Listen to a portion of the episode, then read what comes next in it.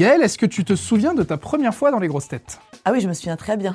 Euh, je me souviens très bien parce qu'il y avait Pierre Bénichou et Laurent Ruquier m'avait appelé euh, une semaine avant pour me dire euh, c'est votre première, donc je vais vous mettre avec Bénichou parce qu'il va vous draguer, ça vous mettra en confiance. Et c'était tordant, c'était absolument tordant. C'était, il était super drôle. Et en fait, il avait fait une des premières blagues.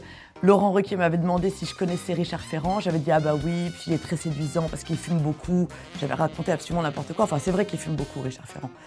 Et Bénichou, à ce moment-là, s'est élevé. Il m'avait dit bon bah viens, on y va parce que j'ai plein de clopes à la maison.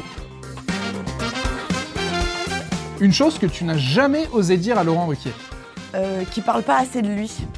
C'est quelqu'un qui, qui donne beaucoup aux autres, qui euh, passe son temps à, en fait, à écouter les autres, à poser des questions aux autres, y compris quand on n'est pas à l'antenne.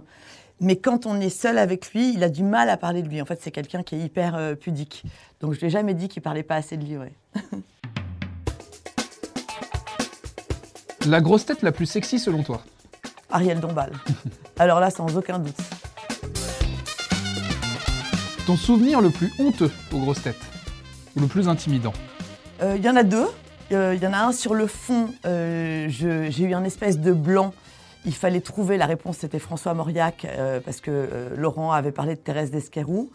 Et je sais pas, j'ai eu un blanc, j'ai pas trouvé. Donc quand on est écrivain et qu'on trouve pas le nom d'un grand écrivain, ça c'est vraiment la honte sur le fond. Il y en a un autre sur la forme. Euh, Laurent Ruquier nous avait emmenés dîner tous ensemble. On était une vingtaine à un dîner des grosses têtes. Et en fait, on a fait la fête toute la nuit avec pas mal de grosses têtes. Et je me suis, je me suis réveillée une heure avant l'émission. Donc j'ai, en fait, j'avais dormi une heure et demie, quoi. J'ai dormi une demi-heure. Je me suis réveillée une heure avant l'émission. Et je me suis rendu compte que j'étais pas du tout prête, etc., que j'avais pas lu les journaux. Donc je suis arrivée complètement, euh, complètement déglinguée à l'antenne et ça se voyait. voilà, j'avais plus de voix. Avec quelle grosse tête pourrais-tu passer une nuit et toute ta vie? Alors c'est deux questions différentes. Une nuit, j'ai déjà fait, mais euh, sans en tout bien tout honneur. J'ai déjà dormi avec une grosse tête, mais je ne peux pas dire qui. Et euh, après une fête, en fait, voilà. Donc j'ai déjà dormi chez une grosse tête. Et toute ma vie, bon, avec Laurent Ruquier, je pense. Ton endroit incroyable pour partir en vacances Ah bah chez moi, sur l'île de Porquerolles.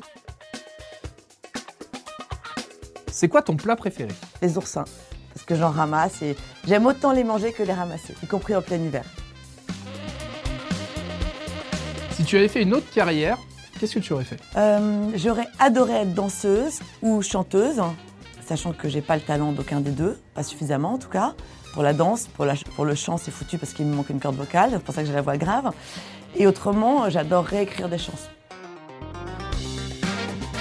15 secondes pour nous vendre ta région d'origine. Alors, l'île de Porquerolles, déserte, parc national dans le sud, un croisement entre Manon des Sources et Paul et Virginie.